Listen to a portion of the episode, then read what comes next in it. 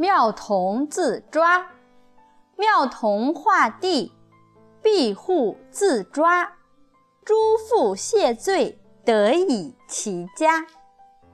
汉朝妙童，字玉公，在他小的时候，父母双双去世，兄弟四个人同住在一起。妙童是长兄，要照顾三个弟弟。他虽是一位读书明理之人，然而长兄要教育弟弟是很难的。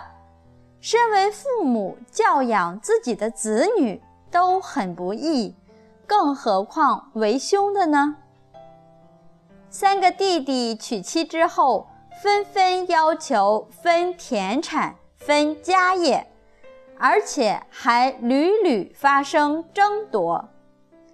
妙童听说后很愤怒，也非常难过，就关起门来哭，自己打着自己说道：“妙童呀，妙童，你勤学修身，学圣贤之道，为的是要以身作则，能感化周围的人，能移风易俗。”可是如今连自己家里的人都没有办法说说服，更何况去感化别人。妙童如此自责，大声痛哭。弟弟跟弟媳们听到后很受感动，都在门外叩着头向妙童忏悔谢罪，希望长兄能原谅他们。也意识到长兄完全是希望这个家好，才如此做。从此全家更加和睦，再也不起争端了。要知道，父兄爱子弟，不必苛责子弟一定要顺从；子弟爱父兄，不必苛责父兄一定要慈祥。只要各尽自己本分，凡事反躬内省，父子兄弟的关系才能和谐。王览争真，王览护兄，争真舍生，感母悔悟，九代公卿。晋朝的王览有个同父异母的哥哥，叫王祥。王览对这个兄长很尊敬。王祥侍奉后母，非常孝顺，而后母却对王祥非常不好，经常打王祥。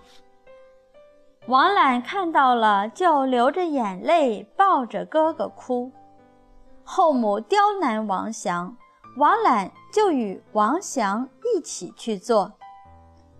后母对王祥的虐待不仅在小的时候，到了成年娶了妻子以后，对王祥和他的妻子也是非常严厉。每一次母亲惩罚大哥，王览都带着妻子过来帮忙，尽心调和。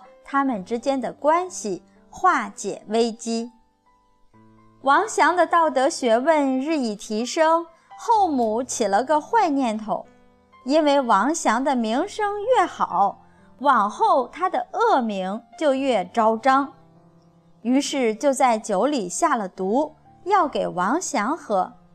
被王览发现，情急之下把毒酒夺过来，自己要当场喝下去。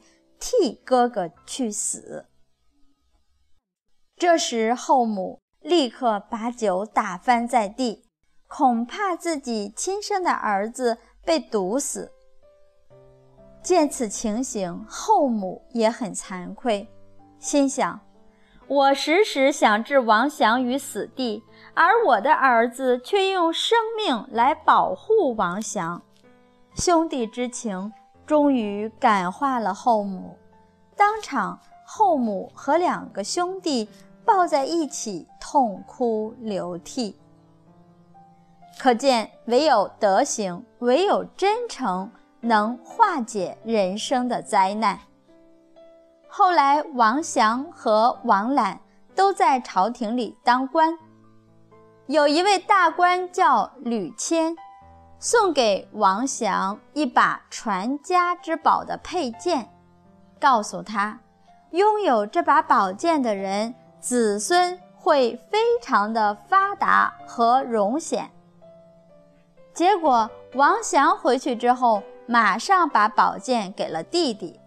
史书记载，王祥和王览的后代。九世都官至公卿。王览的行为非常难得，而王览的妻子与丈夫同心尤其难得。他的后代都因能恪守祖宗的孝悌精神而兴旺发达。